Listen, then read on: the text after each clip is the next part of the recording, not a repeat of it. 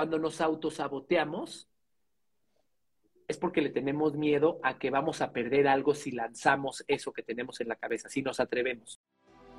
El mejor camino para aprender es enseñar. Y el mejor camino para crecer es servir.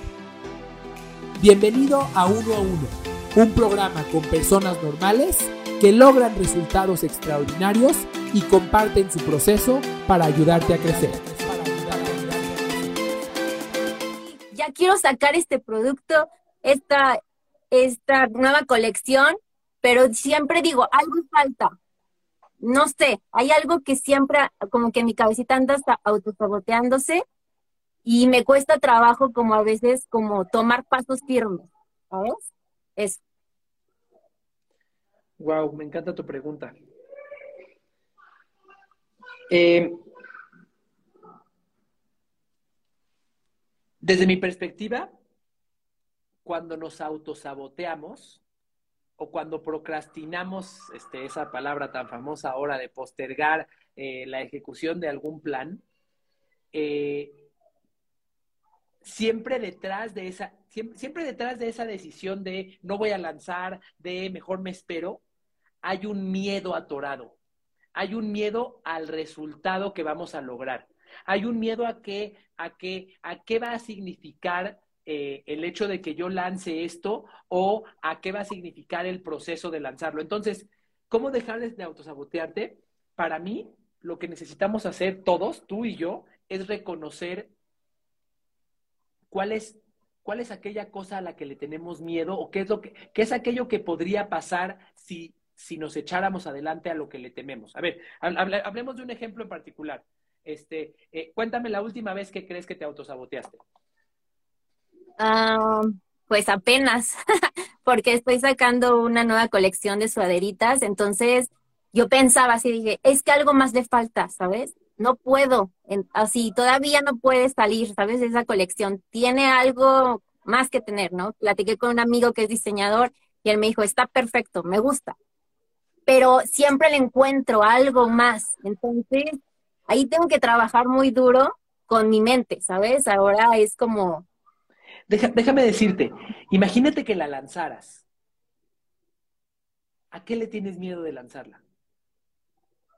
Puede ser, déjame decirte, porque, porque a todos nos pasa, puede ser que le tengas miedo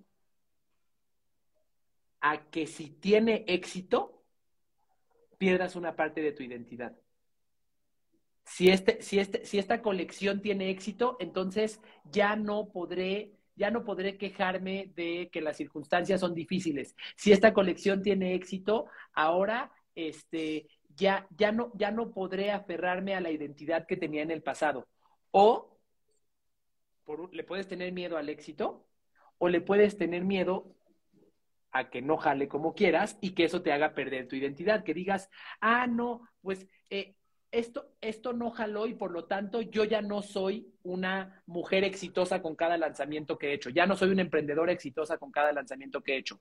Para mí, y, y yo lo vivo de la misma manera que tú, cuando nos autosaboteamos, es porque le tenemos miedo a que vamos a perder algo si lanzamos eso que tenemos en la cabeza, si nos atrevemos. Yo te pregunto, ¿qué perderías ¿qué perderías? Porque déjame nada más rápidamente decirte, cuando me dices, no, es que le falta algo, le tengo que poner tres este, lentejuelas más, eso es una racionalización. Esa es, la, esa es la excusa que te estás poniendo para justificar tu sabotaje. Pero el sabotaje es psicológico y es inconsciente, no es, no es racional.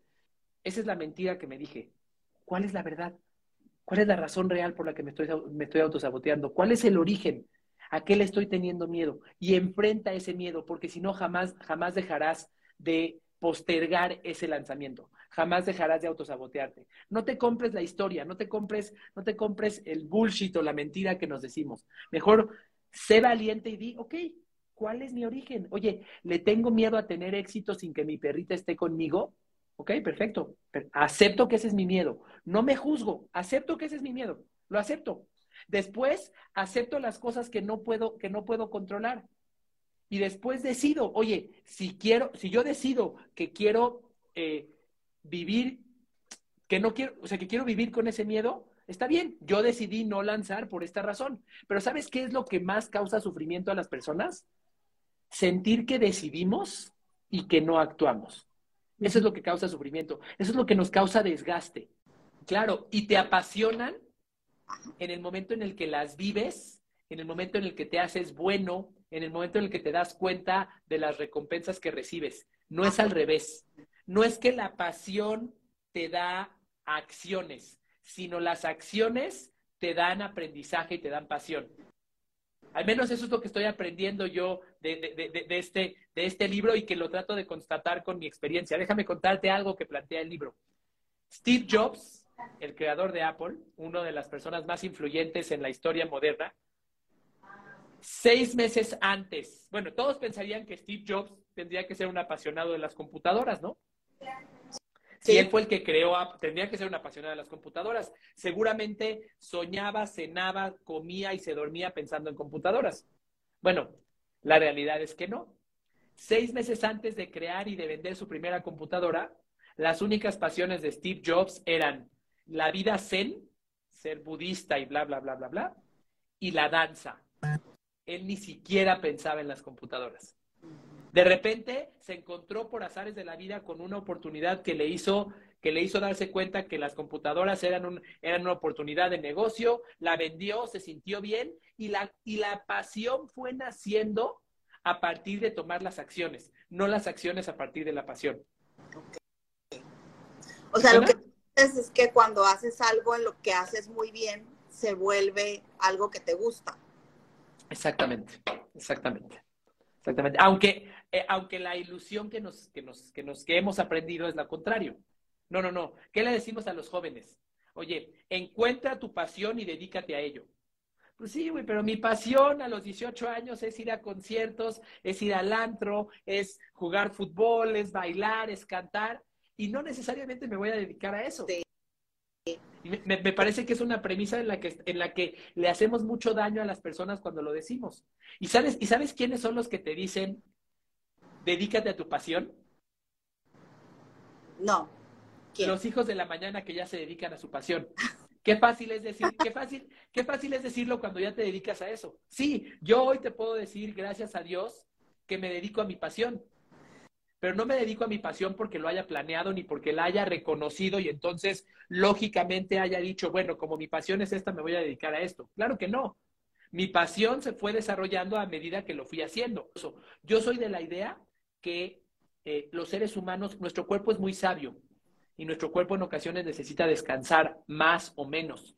Me parece que forzarlo a que sea como un robot, a decir, mira cuerpo, a mí no me importa si me dormía a las 9, a las 10, a las 12 o a las 3, siempre me voy a parar a las 5. Para mí se paga un gran precio físicamente y por lo tanto mentalmente y por lo tanto en resultados por tratar a tu cuerpo como si fuera una máquina cuando en realidad no lo es. Me parece muy valioso. Dedícale, dedica, dedica un tiempo a ti, a tu concentración, a las actividades que te empoderan antes de recibir demandas de los demás, antes de recibir necesidades de los demás. Ingresos son un objetivo, no un propósito. Es bien importante que, en mi experiencia, creo que es bien importante aprender a, aprender a diferenciar entre propósito y objetivo. El objetivo es una meta que quiero alcanzar, que es tangible y que se logra eh, una vez que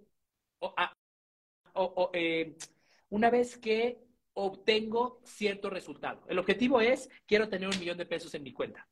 El objetivo, por definición, en mi definición, yo no sé qué diga el diccionario, pero en mi definición, eh, el objetivo es, es temporal. Una vez que lo logras, ya estuvo. ¿De acuerdo? El propósito es atemporal. El propósito es infinito. No, infinito no me refiero aquí a que me estoy poniendo, me estoy fumando algo, sino infinito eh, es permanente. No se termina porque alcances una meta. ¿De acuerdo? Em, entonces, mi, mi primera sugerencia para ti es ayúdalas a encontrar su propósito, no su objetivo. Ya sé que quieres dinero, me queda claro. ¿Para qué quieres ese dinero? Ah, quiero ese dinero porque quiero eh, darle tranquilidad a mi familia. Perfecto, darle tranquilidad a tu familia es permanente. Quiero el dinero, eso puede ser temporal. No sé si me explico. El qué son rituales o, actividades recurrentes que les ayuden a generar hábitos. ¿De acuerdo? Entonces, no solamente te di el proceso y te ayudé a inspirarte, sino que tenemos una junta, voy a decir algo, tenemos una, una, tenemos una junta semanal en donde cada quien platica sus éxitos. Tenemos una junta semanal en donde compartimos las mejores publicaciones. Eh, tenemos que crear rituales que hagan que eso que esa emoción que tenían al inicio se mantenga más adelante. Bien, como en, el, en, la imagen que tengo abajo. ¿Me, me estoy explicando? ¿Tienes esos rituales? ¿Hay algún? Hay, ok, hay que crearlos. Hay que crearlos. Quizás es un grupo de WhatsApp donde van compartiendo cada venta que hicieron. Quizás es una, este, una sesión semanal rápida de 10 minutos en eh, Zoom donde les platica, donde cada quien platica sus dudas. Pero tienes que convertir, eh, tienes que hacer que haya una práctica cotidiana que les haga recordar los cómo y que les haga recordar su propósito. ¿Me explico? Ajá. Porque si no se va a diluir. Intenté hacerlo okay. con cada una, este, y luego un grupo conjunto, pero era o este no tengo tiempo, o me cancelaban, o sí. así como para tener reuniones. Hay un grupo general donde de mi, de mi grupo directo hacia arriba, pero pues así que general, yo, es, que yo... general es una general es una reunión con un contenido que de verdad les llame la atención. No es, ah, pues qué flojera, Carla me dijo que tengo que meterme a hablar con ella. No, no, no, no, no, no. Oye, hoy les voy a contar, nos vemos mañana a las 5 de la tarde y les voy a contar las cinco claves para vender eh, este producto este, como pan caliente. ¿Quién quiere entrar? Ay, güey, si me va a decir eso, yo me meto. Pero las tienes que convencer, las tienes que enamorar, ¿me explico? Para que quieran participar. Si tú no generas rituales y hábitos en este equipo de trabajo para que vivan constantemente los principios que les dijiste cuando se sumaron contigo desde el principio, se les va a olvidar. Bien, voy a poner un ejemplo. Si tú vas a un Walmart en la mañana, hacen un grito todos los, los participantes, hacen un grito de guerra y le echan una porra a su tienda. ¿Por qué? Porque ese ritual hace tangible la pasión que tienen por su negocio o la pasión que tienen por su tienda o el estado de ánimo que quieren tener. Tienes que crear ese tipo de rituales, ese tipo de hábitos. No es difícil.